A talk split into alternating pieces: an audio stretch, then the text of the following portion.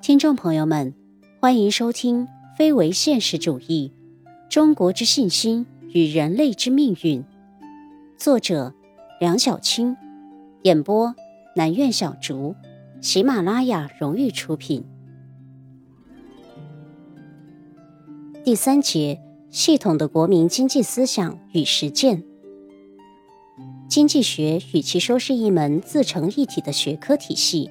还不如说是一个看问题的世界观、人生观、价值观与方法论，是一个独具特色的看问题的角度。求富求强的问题视角是经济学的本质，是经济思想的内核。至于如何界定富与强的内涵，富是国富、民富还是资本富？强是国强、兵强还是民强？直接取决于思想文化传统。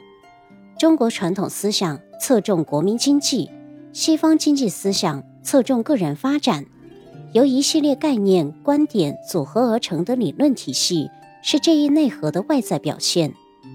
管子所处的时代群雄并立，互争长短；桑弘羊所处的时代是为了支持外部斗争，理清内政思路；王安石的改革则完全是为了挽救岌岌可危的内部危机。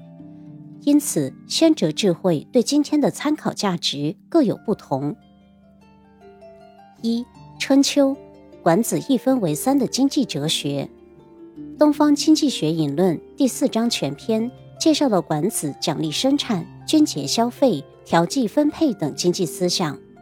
梁启超《稳健社会主义研究》第二章第一节介绍了管子所处的时代背景、法治思想及其应用。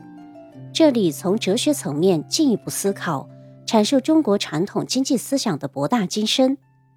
扣其两端，以用其中，被认为是解读儒家中庸之道的文化密码。即所谓一分为三，就是先一分为二的明确研究对象实有状态，再合二为一，从中得出一个更接近研究对象真正状态的第三者应有状态。但扣其两端，以用其中，并非儒家专利。管子凡万物阴阳两生而参事，先王因其参而慎所入所出，就是辩证用中思想的明确表达。其典型应用便是管子经济领域轻重两生而衡事的轻重论。一中庸，经济的阴阳之道，经济实践重效果。管子的经济思想饱含务实的理性。他不像道家贵柔守慈，也不像法家一味用强，而更近于儒家。管子的经济思辨更像是经济领域的中庸之道，秉持轻重原则，扣其两端，得出一个相对平衡的状态衡，实现经济社会的和谐发展。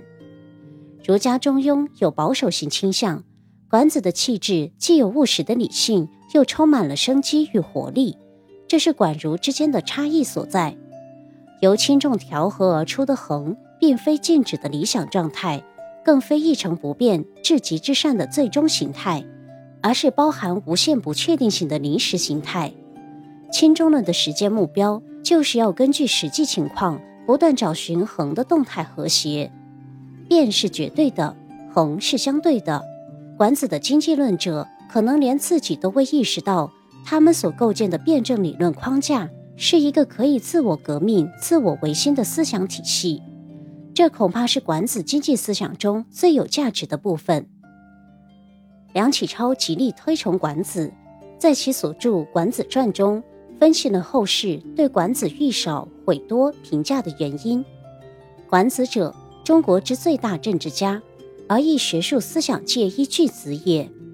故吴国人数千年来崇拜管子者不少盖见，而自敖之者反被喜焉。此物于孟子之言也。孟子之论管子，则轻薄之意溢于言外，常有比哉比哉，羞与为伍之心。昔其过矣。